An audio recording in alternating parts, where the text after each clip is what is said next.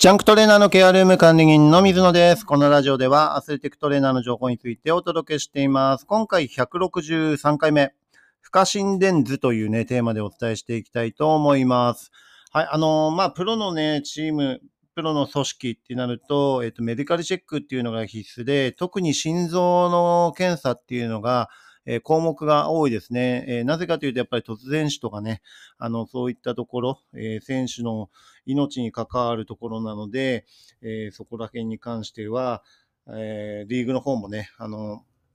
そういった組織もえー、選手の、えー、命を守るっていうところと、まあ、社会問題になってしまうのでね、えー、そういったところを防ぐっていうところで、えメディカルチェックっていうのは必ず毎年実施して、えその中でも、え心臓に関しての検査項目っていうのは、比較的多いっていうのがね、現状です。で、自分が所属しているのがバスケットボールというね、え競技なので、えバスケットボールのプロのメディカルチェックでは、え、新規参入の選手、えー、新たにね、えー、まあ、学生からプロの方に入ってきた選手っていうのはメディカルチェックで不可心電図をやらなければいけない。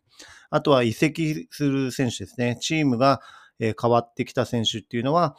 えー、メディカルチェックの中でも不可心電図を必ずやらなければいけない。あとは同じチームに5年在籍した選手っていうのは不可心電図検査をやらなければいけないっていうように、えー、そういったルールが実際に、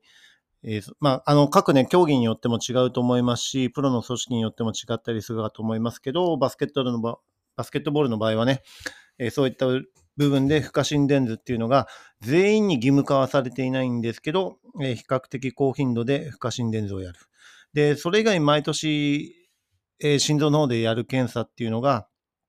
えっ、ー、と、心電図は必ずやるという形ですね。で、心エコーもさっきと同じ条件で、心エコーと不可心電図っていうのは、えー、そういった形で、えー、まあ、あるね、え新規参入と移籍と、え5年以上の在籍っていうところで、検査しなければいけないっていうようになってきています。で、実際に、あの、医療機関でもね、不可心電図が実際に実施できるところとできないところがあるんですね。で、このあたりがもう我々チームサイドとしても、あの、非常に厄介っていうかね、あの、なかなかその不可心電図とか、まあ、心エコもそうなんですけど、えー、専門的なところの検査ができる医療機関っていうのが結構少ないんですね。でそうすると限られた中でやらなければいけないってなると、えー、なかなかね、その予約が取れないとかね、あの同じタイミングにできないとか、メディカルチェックも一つの箇所でできないとか、そういったことが実際にチームの環境によってもね、起こってしまいます。ですから結構その不可心電図を測るっていうことも難易度が高かったりしますね。普通のえー、心療内科とかだと、えー、ホルター心電図とかね、まあ、24時間つけるような、えー、検査があったりとか、心エコーはあったりとか、え普通の安静時の心電図とか取れるとかね、そういったことはあるんですけど、負荷心電図までは準備してないっていうところが結構あります。で、負荷心電図の測定のパターンとしても、大きく分けると3タイプがあるのかな。え階段をね、上り下りするようなステップアップの、えタイプと、あとはバイクスタイルのね、あの、よくフィットネスジムとかにあるような、ああいうバイクを漕いで、えー、その間ね、あの、心電図をずっと測っているっていうようなタイプと、えー、あとトレッドミルって言って、実際に、まあ、ランニングマシンみたいな上に乗った状態で、えー、どんどんどんどん強度を上げて測るっていうような3タイプが実際にあります。で、このあたりは、じゃあどのタイプで、測定しなければいけないかっていうと、そこまでのね、基準が、えやっぱり医療機関によっても、その導入する、え費用とかもあるのでね、あの、なかなかそういった全国各地、同じように、じゃあ、不可心電図のそういった装置が病院に設置されているかっていうと、そういうわけではないので、えー、この、まあ、3パターンがメインとなるような形で、不可心電図の検査をやらなければいけないっていう形ですね。まあ、一番楽なのはステップアップっていう、まあ、階段上り下りするような形で、本当に、まあ、歩行とかね、ちょっと階段上るようなレベルの、えー、形なので、じゃあ実際にアスリートがそれで、えー、負荷かかってるかっていうと、まあ、ほぼほぼかかってはいないですね。なので、まあ、メディカルチェックをパスするための、えー、検査っていうような形にはな、どうしてもなってしまうんですね。だから実際に、その辺でね、えー、心臓に何かの問題があるとかね、胸の痛みが出たりとか、えー、そういうようなことでは、えー、なかなかそこら辺も、うん、ちゃんとした、えー、正確な検査につながるかっていうと、なかなか難しい問題だったりもするのかなというふうに考えています。はい。以前、心臓で問題があったっていう選手が自分の中でも、えっ、ー、と、実際に、えー、もうだいぶ前で、もう20年以上前ですけど、え、現場で自分がね、あの、ちょうど、え、不在の時に起こったんですけど、練習中に倒れてしまって、え、そのまんま救急で運んで、で、もともと心臓に、えー、問題があったっていうのが、メディカルチェックをやる前に、えー、まだ実業団だったんですね。企業、企業チームに就職して、企業の、えー、バスケットボール部っていう形だったんですね。ですからまだそういったルールもちゃんとしてなくて、えー、心臓の検査とかを、そういうメディカルチェックをする前に、えー、倒れてしまったっていうシチュエーションがありました。なので、大学時代は全く問題ないっていうことで、まあ多分そんなに、えー、検査とかもしてなかったと思うんですけど、実際に倒れてしまったら、えー、便のところがね、あの、やっぱり問題があって逆流しているっていうところで、えー、もう人工便を入れてっていう手術をしたっていうシチュエーションが自分は、えー、大きな心臓のあの対応したっていうところになりますかね。はい。あとはもう一人、えっ、ー、と、高校生で、えー、マルファン症候群っていう、あの、症状があるんですけどね、心臓に問題がある。それの症状で、えっ、ー、と、まあ、極度の近視だったり、え手のひらに対して手の指が長いっていうね、雲上司っていうのと、親指をこう包み込むように握った時に、親指がね、小指の外に出てしまうサムサインっていうのがあるんですけど、え要は指が長いとかね、で、高身長で、え、手足の長さがすごい長いとか、えー、まあ、胸のロート鏡とかね、そういうような条件がいろいろ重なると、マルファン症候群の可能性があるっていうえー、ところで、心臓に何らかの欠陥があるんじゃないかっていうところがあります。はい。で、実際に、えー、そこがいくつか当てはまる選手がいたので、実際にちょっと一回検査させたら、やっぱり問題があったんですね。はい。で、彼の場合は、まあ、そのまま、あの、え現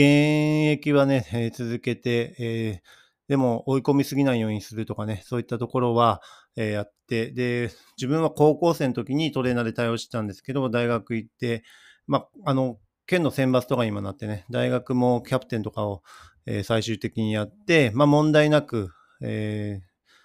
大学でも活動できて、その後教員になってっていう形で、えー、かなりバスケットにはできてたっていうのはあるんですけど、えー、まあ、あの、事前にそういったところがね、ちゃんと明確になっていたから、あの、安全性を保っててプレイできたっていうのはあるんですけど、基本的に丸番称号になると、えー、競技としては、えー、中止せざるを得ないとかね、プロの世界だとそういった形になりざるを得ないですね。突然なんかある可能性が非常に高くてリスクが高いので、マルファン症候群になっちゃうと、えー、競技生活がストップするっていうのが一般的なのかなというふうに思います。ですから自分も手術した選手が、えー、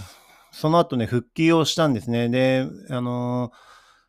ー、日本のその医療医療っていうかね、え、ー、と、トップの機関の方から、まあ、どうしてもドーピングの方で TUE っていうのを申請しなければいけなくて、えー、それで返事で、この状態で競技復帰させちゃダメなんじゃないかっていうふうに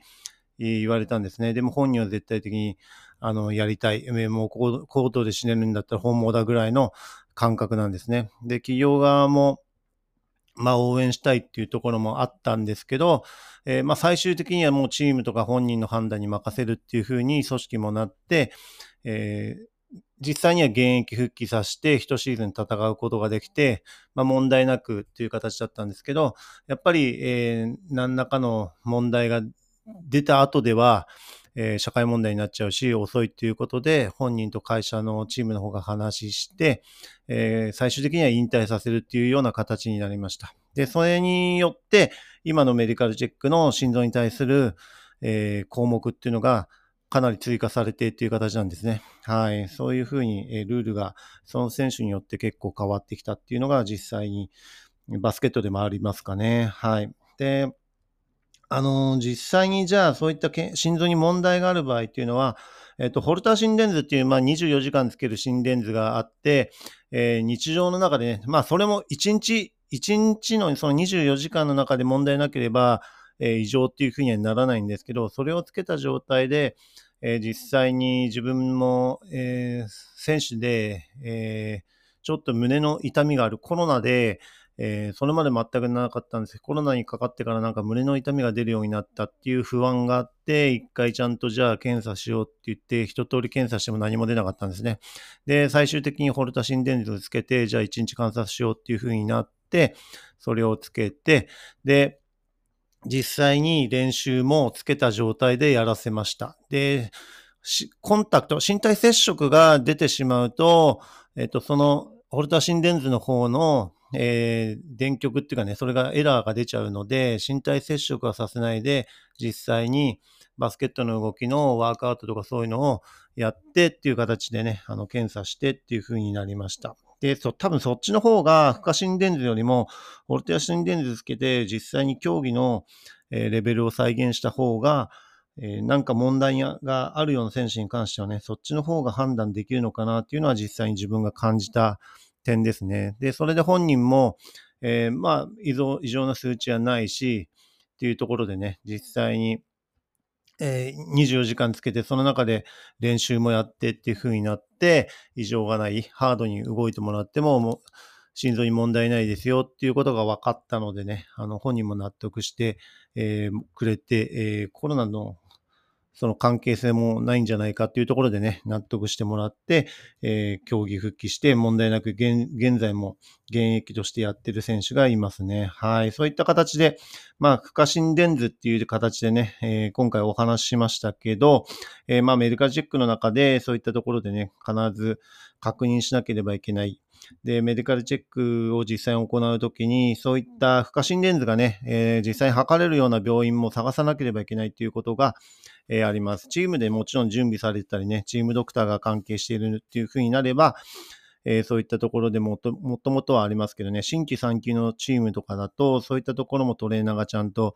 えー、探して構築していかなければいけないっていうふうになりますのでね、あの、大変な部分かと思いますけどね、負荷心電図、やっぱりちゃんと測定しておくっていうのは大切で、選手の命を守るっていうところにはね、あのー、本当に必要なところだと思いますのでね、えー、今回の内容を参考にしていただければと思います。はい。それではね、次回のテーマとしては、抜き打ちドーピング検査っていうテーマでお伝えしていきたいと思います。はい。今回も最後まで聞いていただきありがとうございました。また次回もよろしくお願いします。